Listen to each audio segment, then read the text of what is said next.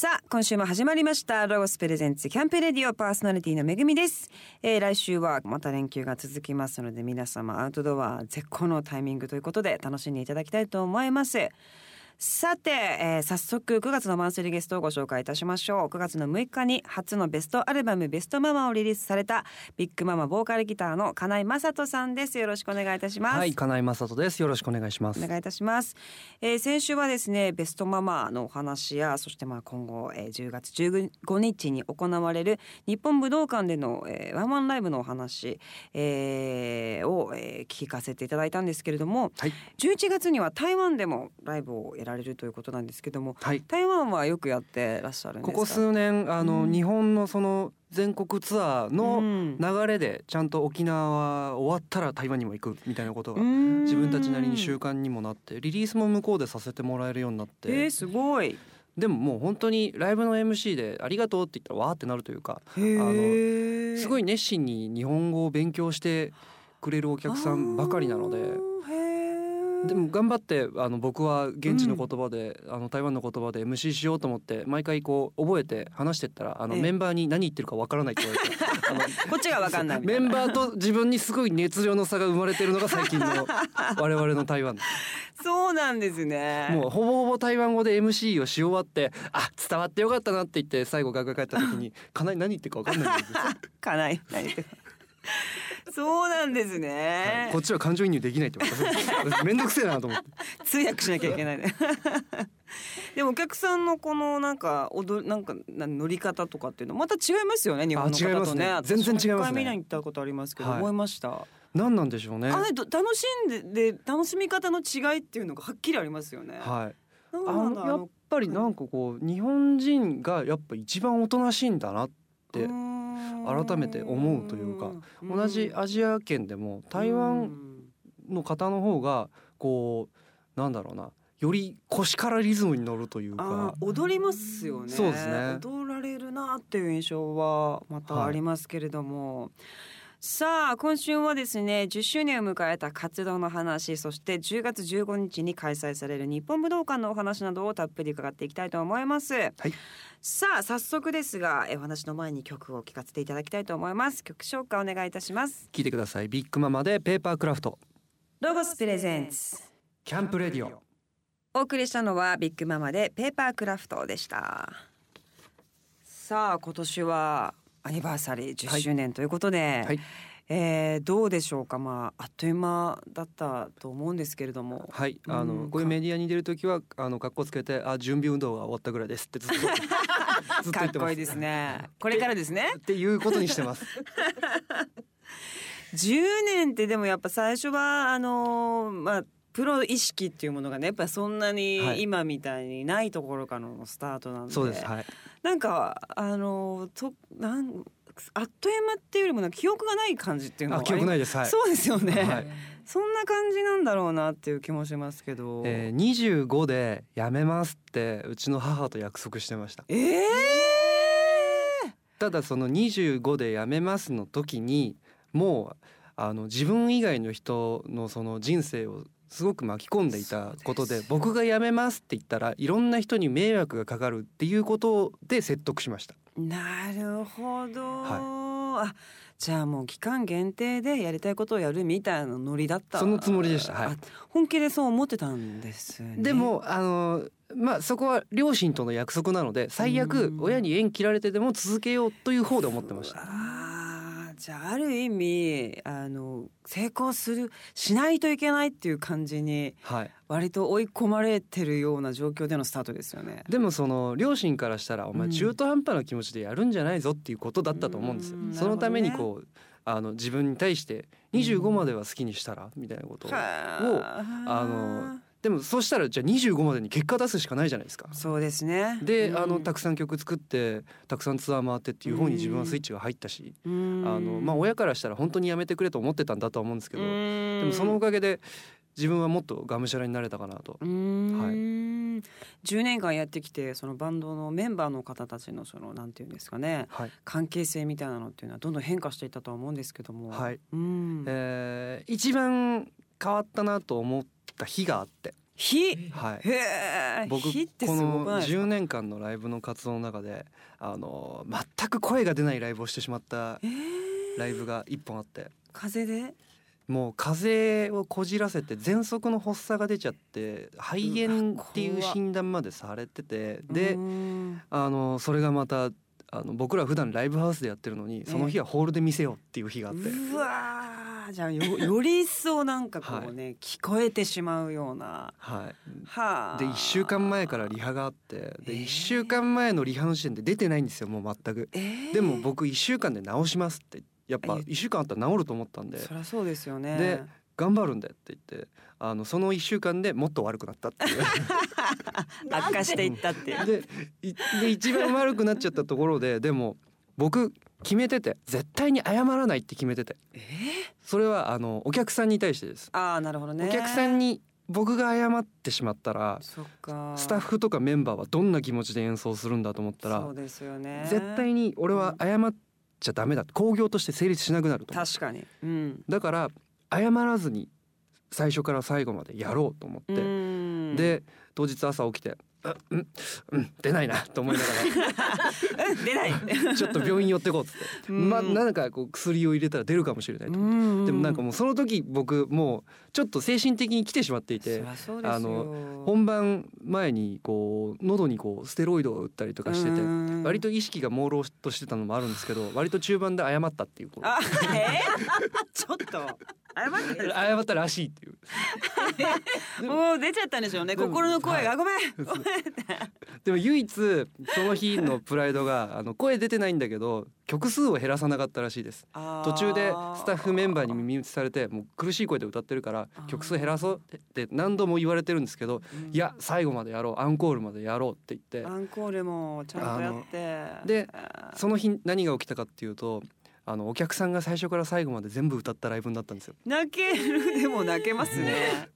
一緒にずっと歌ってくれたんだ、お客さんが。で僕自身もう最悪だなと思ってもううん。ステージ立てないよと思って最後楽屋帰ってボロ泣きしてたらうん。あのすごい怒られてあのえ？自分の知り合いに「お前はなんで謝った?」と。あーなるほ「ど、ね、今日はいいライブだった」っって言われた時にあ他のメンバーがすげえかっこよかったんだなと思って。なるほどね。俺はなんかこうすごい独りよがりなことを言ってそっか。個人プレーとしてライブを考えてたからあそこでそういう思考回路になってうん。なるほどね。あのうん。こういう態度を取ってしまったんだなっていうのをすごく恥じた日があって。なるほど。でうん。それ以降やっぱりあの自分の中で改めてバンドだなと。うん。俺はなんかフロントマンのつもりでなんか上っ面だけ代表してるつもりだったのかもしれないなっうん。てその日に思った時にそこから先すごく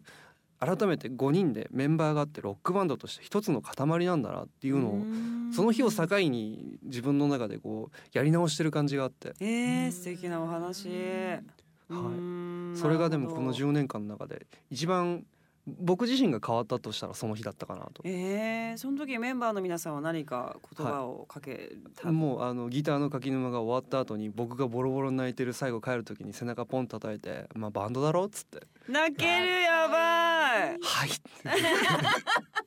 泣けますね 泣いてましたねもう泣いてますね、はい まあでもみんながねこう凛といてくれたから、はい。みんなもちょっとたいや大丈夫かな？みたいな感じだったら多分成立してないですもんね。そういう気持ちもあったらしいんですけどでもあのやっぱりみんなこのライブをいいライブにしようと思った時にそれぞれがいつも以上にいいライブしてくれたんだなと思って。はあ素晴らしいですね。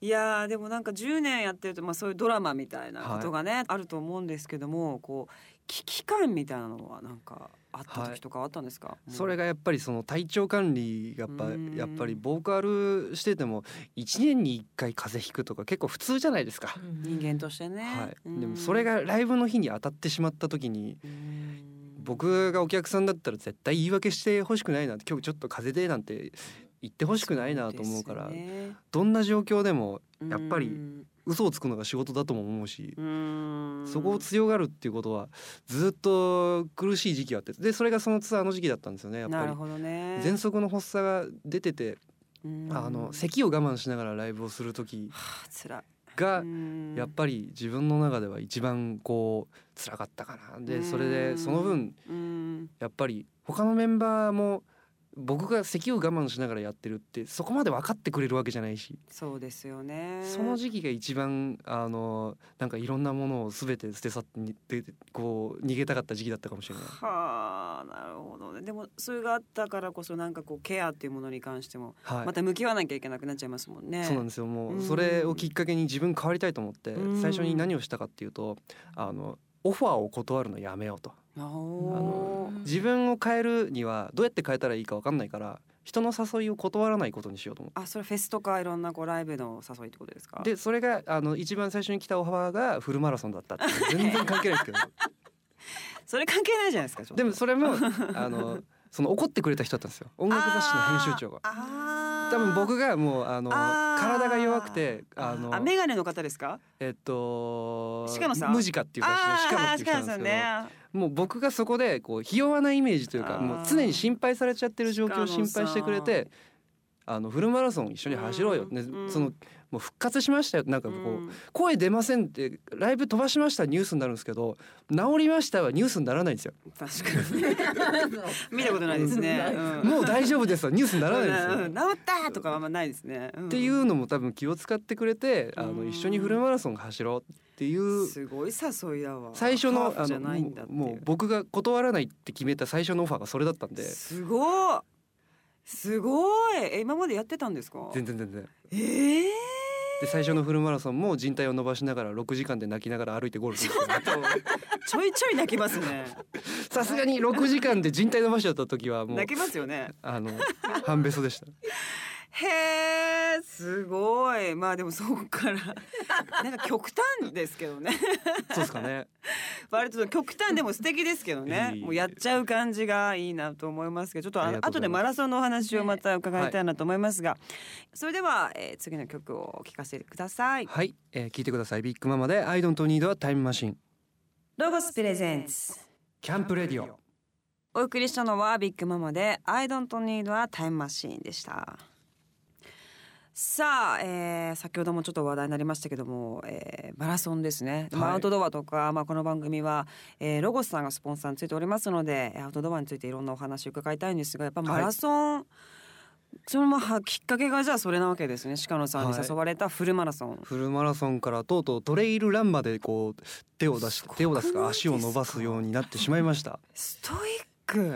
えトレイルランってどういうことするんでしたっけ、はい、えー、登山を走ってする？あれか、はい、一番わかんないと思ってたそうですね。あの僕もやるまでわかんないと思ってたんですけど実はあれめちゃめちゃインテリジェンスなスポーツなんですよ。そうなんですか。あの上りと下りでまた全然違くて上りはただ単のあのド M 用のあの一生登る あのもうね極限まで自分を追い込むやつですよね。はい、っていう方で下りは実はすごいインテリジェンスなスポーツであのどこに足を置くのか常に2歩3歩先を想像しながらこう木の根っこと自分の足と岩がどこにあるかを計算しながら下るのはあみんなこれめちゃめちゃ頭使うスポーツだよとあの当日連れて行かれて気づきました。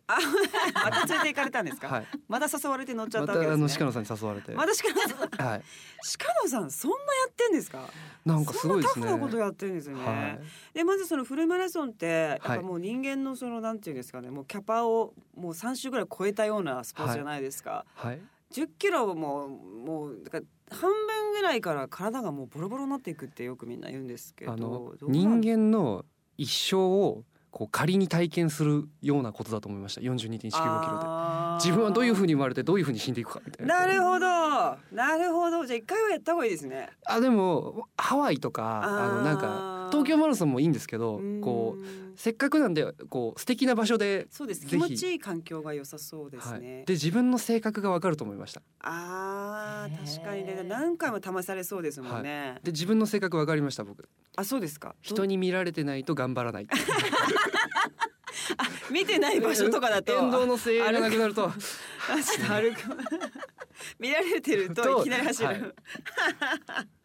分かっちゃいました。はい。分かっちゃいました。よかったですね。本当でアーティスト向いてるなと思いましたね。確かに。え東京でやったんですか？東京マラソン3回走りました。へえ、毎回思い出あるんですよ。はあすごい。ハマったんですね。でも一回やって。一回やって最初のマラソンがもうあのその鹿野さんっていう人がええ。僕より二回り上ぐらいのおじさんなんでうんちょっと4時間でゴールするつもりなんだよねって言って僕あの中学生までスポーツずっとやってたんでそうですよね。おっさんに負けるわけないでしょと思っててうん「わかりました。うんじゃあ4時間で練習しておきます」って言ったらはいはい。あの結構すごくて4時間って。い やすごいですよね。すでごいですよね。あの本番1か月前にあの靭帯が伸びておりまして。ええで一ヶ月前。もう痛み止めのこうねなんかもう小指サイズのものをあの2本こうポケットに忍ばせながら あのスタート地点の新宿都庁のあのトイレで事前に1本入れておこうと思って。でそれをこうちょっとクイッと入れた時に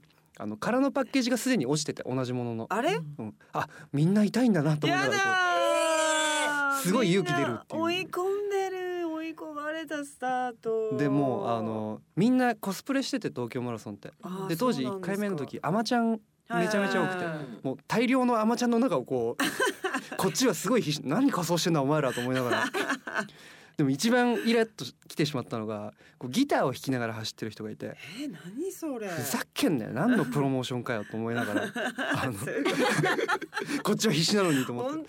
すごい。そしたら「いくつものゆずかよコピーかよ」と思いながら。全然意味がわからないですけれど。であの20キロの時にあの膝が音を立ててやっぱり。ピシッてなっちゃって。えやだ。で2時間走ってでもあと4時間歩いたらゴールできるよって言われて。であと4時間。歩いてゴールしてるんですよ。でそれで忘れられないのがあの37キロ付近で後ろからもう一度ギターが聞こえてくるんですよ。ポロンいくつも結構頑張ってんだほんで。弾き続けてそれはそれで。そうなんですよ。もう。えで鹿野さんは4時間台？えーで最終的にその3年目に2人で3時間50分でゴールしました。3時間？はいえじゃあ相当日々トレーニングしてんですね結果的にあのなんかやっぱその2回目はちょっとでも歩いちゃったのが悔しくなっちゃったんですよ。あーまあそうですよねで3回目で3時間50分達成してもうちょっとのんびりしてます。なんかマラソン途中でアドレナリンみたいなのが出てはい、走るのが気持ちよくなるってあれ本当ですか？全然。あないんだ。気持ちいいとかはない。あれ言うじゃないですかみんな、はい。急に来るよ気持ちよさ。僕そういうのは分かんないです。あそうないんですか？あのひたすら苦行だと思って。やばい。やばい。一回やろうかな。そうですか、はそしてトレイルランさっきもちょっとお話ししましたけども、はい。それもじゃあ割と一年に何回かはやったり。いや大会に何度か出たことがあるだけででもやっぱあの上り坂をこう喜んで登ってる人の気持ちはまだ分かんないんですけど。いるんですか？笑ってる人。やっぱこうこの坂きついねってニコニコしてる人ははあ。究極のド M なんだろうなと思いながそうら。ですよね。でもやっぱりあの僕がこうアウトドアで何か人様と違うことが語れるっていう時はそのトレイルランしかなくて。すごいですよね。でもやっぱ靴から揃えてこうえー。グリップが効くものとかあ途中でこう岩登ったりするところとかも岩登るんですか？コースによってあるんで。俺何してんだろうと思いながら。思いますよね、はい。あれってビッグママだけど 岩登ってる俺俺ロックバンドやってあんだけど一人で岩登ってるなみたいな。へえそうですか。ストイックなんですね。お話伺っていると断り方が下手なだけです。いやいや あの断れますよ。トレイルラン全然断っていいやつですよ。さあここでまた一曲曲紹介お願いいたします。ビッグママで春は風のようにロゴスプレゼンツキャンプレディオお送りしたのはビッグママで春は風のようにでした。さあここからはロゴススタッフさんがアウトドアを楽しむために本当に便利なアイテムを紹介してくれるコーナーアイデアタイム GoTo800 です。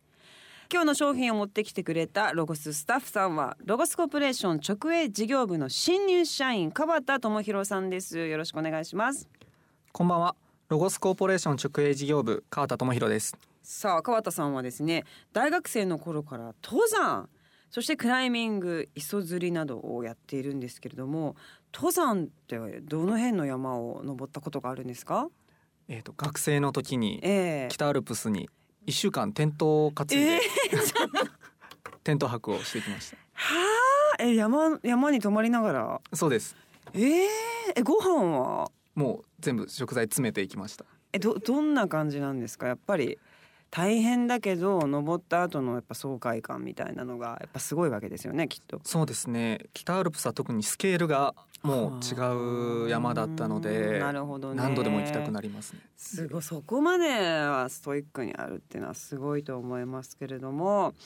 さあ、えーと、今回ご紹介していただくアイテムを早速教えていただきたいんですが何でしょうか？はいツーリングやソロキャンプに出かける人にもぴったりなアイテムです。一つ目はわずか2.5キロと軽量で持ち運びに適した一人用テントソロドームです。はあ。カモフラ柄のドーム型のテントでかなり高性能なんですよね。はい。フレームには7001ジュラルミンを使用しているので2.5キロととても軽いです。軽いですね、はい、で軽いながらも高い強度も兼ね備えています。インナーテントには270度の開放が可能な C 型ドアを採用することで換気性にも優れております。はあ。ソロキャンプなんてやる方がやっぱ増えてるんでしょうかね。そうですね。お父様とかが。お父様、はい。一人で。お父様がちょっと出てけって言われて。お父様が、はい、お父様。もう家入れねえね。肩身が狭い世のお父様が一人でテント寝てねなんてことが世知辛い世の中ですね、あるわけですね。はい、はあそっか。じゃあお客様でも結構やっぱソロでやってらっしゃるなんてことはもうそうですね。多いです、はい、やっぱ男性の方が。特にはいバイクの方が多いですね。わかみ見たことあります、バイクの人がツーリングで何人か来てるけど全員もうちっちゃいなんかもうアルミのやつでなんか作って寝るのは別のなんかソロテントをそれぞれ持ってきてるみたいなね、はい、ミニマもう本当関係究極のミニマムキャンプみたいなね。本当にはい。感じの方がああなっていくんだろうなって突き詰めていくとっていうのもねありますけど。もでもこれそう柄もねカモフラージュでかっこいいですしなんかそう男性的な感じもすごくするという感じがしますけれども。さあこのテント別売りのですねツーリングタープ。えこちらに連結すればリビングスペースを手早く広げられるということなので、まあ、同じカモフラ同士のリンクなので、まあ、サイトのコーディネートも楽しめるというちょっとおしゃれなね空間が他とはまた差がつくようなね感じがしますけれども。ぜひ皆様こちらの方もチェックしてください。さあそしてもう一つは何でしょうか？はい。もう一つは落ち葉や小枝が燃料となる電池式のコンパクトな焚き火台ターボファイヤーをご紹介しますはいさあこれは簡易的に簡単に焚き火を楽しめる焚き火台なんですねで火起こし器としても使えるということで本体の送風機と,、えーと、火床部分に電池ケースとスイッチをケーブルでつなぐだけで組み立てるのが完了するというものすごい便利な。今これ空気の音してる。あ空気の音してるしてる。入れてもらったら手を入れてもらったら大丈夫なんですか？あ空気が風が、はい、風が出てる風が出てる。はい。風を起こしながら火を。ああ。なんかこううちわでこうやったりとか合わなくても下から風が出てるんだ。でこれに落ち葉とか入れて火をつけるってことですか？そうですから、はい、あーでもこんなちっちゃいからすぐできちゃうんだ、はい、へえなるほどね、鍋とか置くことができます。ああもうだからもうミニマムキャンプの方はちっちゃい鍋とか、それこそ折りたたみの鍋とかね最近ありますからそういうのを上に置いてまあなんかちょっとカップカップ麺じゃないや即席ラーメンみたいなのを食べたりとか、ちょっと味噌汁みたいなのとか作ったりとか本当一人前のものができるっていう感じですね。はい、まあそういう用途もあれば火をこう起こして、まあ、寒い暖を取ったりとか、まあ、ちょっと焚き火の、まあ、雰囲気出すとかね。そういう方ことになるっていう感じなんですよね。じゃあこの改めて説明をしていただきたいんですけれども、はい、はい、お願いいたします。はい火床の下に風を送るファンを内蔵しているので逆風効果で火起こしに慣れていない方でもマッチ一つで簡単に着火することができます。火力コントロールは強と弱の2段階でスイッチ一つで自由自在に送風調整が可能です。なるほどね。折りたたみ式なのでコンパクトな手のひらサイズで収納でき付属の収納袋に、えー、また入るこの巾着ちっちゃい巾着なんですけれどもそちらに、えー、畳んで、えー、入れることができるということでございます。まああの秋とか本当にこのツーリングをする方がきっと増えて紅葉なんかも楽しんで、えー、ミニマムキャンプをやられる方には本当に最適なアイテムだと思いますのでぜひ皆様ちっちゃいですね本当に。チェック。軽いしもうリュックの中にパンって本当に入れて全然かさばらないサイズですのでぜひチェックしていただきたいと思います。川田さん2週にわたってどうもありがとうございました。ありがとうございました今日ご紹介したアイテムは番組ホームページでもご覧いただけます。アドレスは http コロンスラッシュスラッシュ CAMP RADIO .jp です。さあここで一曲聴いていただきます。 BIGMAMA 神様も言う通りに。 LOGOS presents。 CAMP RADIOお送りしたのは BIGMAMA で神様も言う通りにでした先週に引き続きまして9月のマンスリーゲストは BIGMAMA のボーカルギターの金井さんをゲストにお迎えしております、えー、ビッグママ10月15日に日本武道館で初ワンマンライブを行います。まあ本当にね、はい、あの特別なライブだと思うんですけれども、はい、なんかどんな感じでやろうとか考えていらっしゃったりするんですか？はい。まあでもあの10年自分たちなりにベストを尽くしてロックバンドやってるんで曲が主役かなと。なるほど。メンバーと。えー、で僕はあの前回お話をさせていただいたあの自分の父親との約束がありまして、はい。あの2年間口聞いてくれなかった時期があってでもその2年間の一番最後の言葉っていうのがあって、あ。の僕が吉祥寺のフグ屋だったんですけどはい「すいませんミュージシャンになります」って言ったら親父がもうそのフグ食いながら喋ってくんなくなってでお母さんがいてお母さんと俺で会話してるだけで。きついわ。であの次の日家から朝6時ぐらいかな親父があのスーツ着て出てく時に僕がちょうど起きてきたんですよ。で玄関ガチャって開ける前に僕の方に来て「マサトお前が巻き込んだ人たちを絶対に不幸にするなよ」っつって。かっこいい。お父さんかっこいいですね。そこから2年間喋ってくれないんですけど、えー、でも俺この言葉すごい好きで、えー、そうです、ね、あの幸せにしろじゃないんですよ。あの不幸にするななんですよ。それはすごい誠実だなと思って。そうですね。確かにね。で最初それが僕はメンバーのことだと思って。あのこの時点で決断をしたで CD 出してあのミュージシャンとして食いっぱぐれたらまずいぞと、あのそれぞれいつか家庭持ったりとか、家族を養ったりとかそこまでは自分で面倒見なきゃダメだなと、そこまでは是が非でも何が何でも売れようみたいなことを、その時はそう思ったんですけど、でも今それこそ自分たちでワンマンツアーやってあのそこのスタッフだったり、ね、イベント出たりフェスだったりとかで、一人一人のお客さんが自分の時間割いてお金をあのそこで払ってきてくださった時に、うん、あ俺結構もう巻き込んだなと。かなり巻き込んでます、ね、いろんな人を巻き込んだなと。でもそこで幸せにしようと思うと多分どこかで無理があって破綻してたと思うんですよ。でもロックバンドやっててこう不幸にしないというかなんかその人の人生のもやっとしたところ吹き飛ばすことぐらい音楽だったら簡単にできるなっていうふうに間違いないですね。今はそう10年経って思えるようになって。でそれを父親の前で証明したいなと。わ日本武道館でお客さんいっぱい集めてそこに親父がいてで僕ら僕は僕らはビッグママはこれだけの人たちを今巻き込んでますと。でそこであのその人たちの人生から不幸を遠ざけることをどう表現するか。それをどう約束できるか。っていうのをあの僕は果たす日にしたいなと思ってます。かっこいいですね。いやでもお父さんもすごいドキドキでしょう、ね、かっこいいな親父なんですけどねずっと。いやお父さんぶっちゃけ超ドキドキしてると思いますけどね。そうそわそわしてるもうその話滑ったら絶対俺のせいにするんだろうな。いやじゃあもう曲とかも結構まだこれから考える感じですかねやる曲。でもできるだけやろうと思ってます。あたくさん。やっぱりあのやりたい聴きたい曲みんな多いと思うんであの体力の持つ限り。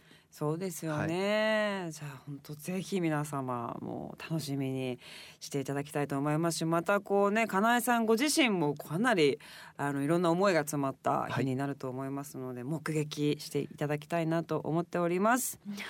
さあ、えー、最後にビッグママの活動をご紹介いたします。9月6日に初のベストアルバムベストママがリリースされました、えー、10月の15日日曜日日本武道館で、えー、初のワンマンライブ行われます。そして11月には台湾でもライブをされるということです、えー、ビッグママの最新情報は公式ホームページをチェックしてください。http コロンスラッシュスラッシュ BIGMAMA ハイフンウェブドットコムです。さあ2週にわたってどうもありがとうございました。なんかファンの方にメッセージなんかございましたら。はい、えー、日本武道館お互い、えー、バッチリな体調で 本当ですね。お会いできると嬉しいです。はい。ありがとうございました。またぜひ遊びに来てください。ありがとうございました。はい。というわけで今日はこの辺で。さよなら。ロゴスの人気フリーペーパーの最新号スマートロゴスボリューム10が9月より配布スタートいたしました親子お揃いで楽しめる秋冬服とアウトドアの新しい楽しみ方を提案するアウティングパーティーの2大特集です。他にもアウトドアライフを楽しむための内容が盛りだくさんです。全国のロゴショップで配布されるのでぜひ手に取ってご覧ください。2017年の秋冬アパレルが続々と入荷中です。着るとワクワクするようなアパレルアイテムを今シーズンも多数展開しております。ロゴスのウェアを着てこれからの季節もぜひエンジョイアウティングしてください。詳しい製品の情報は取扱店舗またはブランドホームページをチェックしてください。この番組の過去の放送は番組ホームページのアーカイブから聞くことができます。番組ホームページ http コロンスラッシュスラッシュキャンプレディオ .jp にアクセスしてください。ロゴスプレゼンツキャンプレディオパーソナリティはめぐみでした。